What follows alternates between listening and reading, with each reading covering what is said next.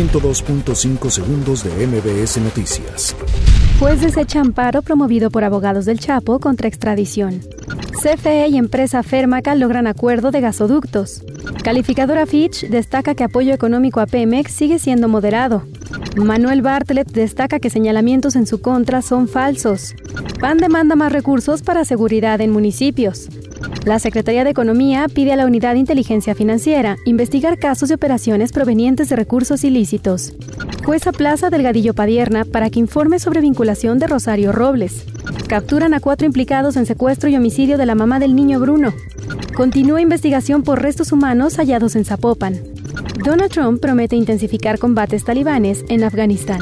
102.5 segundos de MBS Noticias.